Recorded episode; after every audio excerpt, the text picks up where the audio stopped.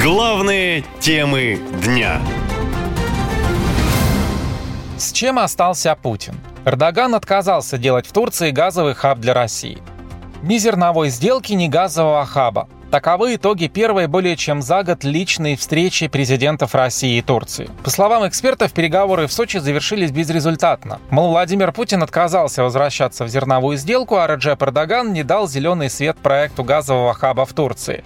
А он, напомню, очень нужен «Газпрому», потерявшему европейский рынок. Открывая встречу с Эрдоганом, Владимир Путин таки сказал, что Россия близка к соглашению с Турцией о создании Центра торговли природным газом, поскольку Кремль ищет альтернативные маршруты экспорта топлива.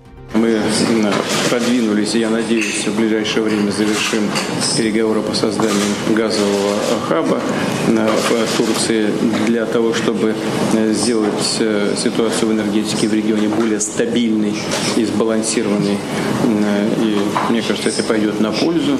Президент отметил, что достигнуты договоренности между основными поставщиками и потребителями с обеих сторон. Создать в Турции хаб по поставкам газа в Европу Владимир Путин предложил еще в октябре прошлого года, предполагая, что строительство новых черноморских сообщений с Турцией сделает этот маршрут главным экспортным коридором России в западном направлении.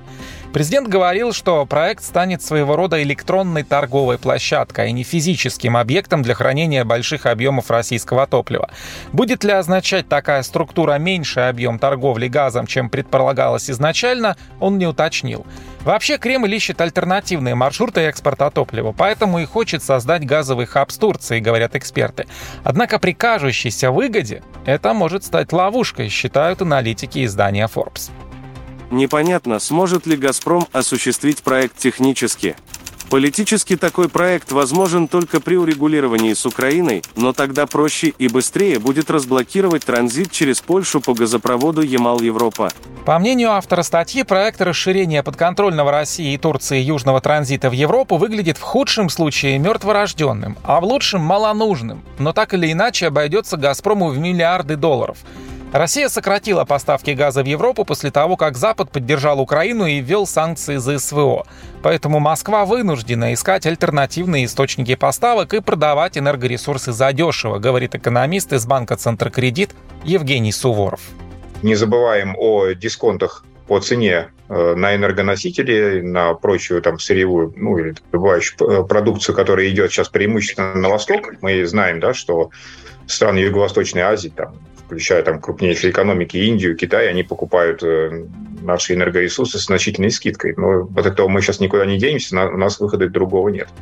Для России продажа нефти и газа составляет до 40% поступлений в бюджет. Отказ европейских стран от российских энергоресурсов уже сократил доходы казны. Однако самое сложное для России впереди, считают эксперты. Тем временем европейские страны создают национальные планы избавления от энергозависимости, ищут новую логистику и альтернативные источники энергии. Особое внимание Европа уделяет постепенному переходу на зеленый водород. Полный отказ Европы от российских энергоносителей, по мнению экспертов, будет крайне болезненным ударом для российской экономики. Наша лента. Коротко и ясно.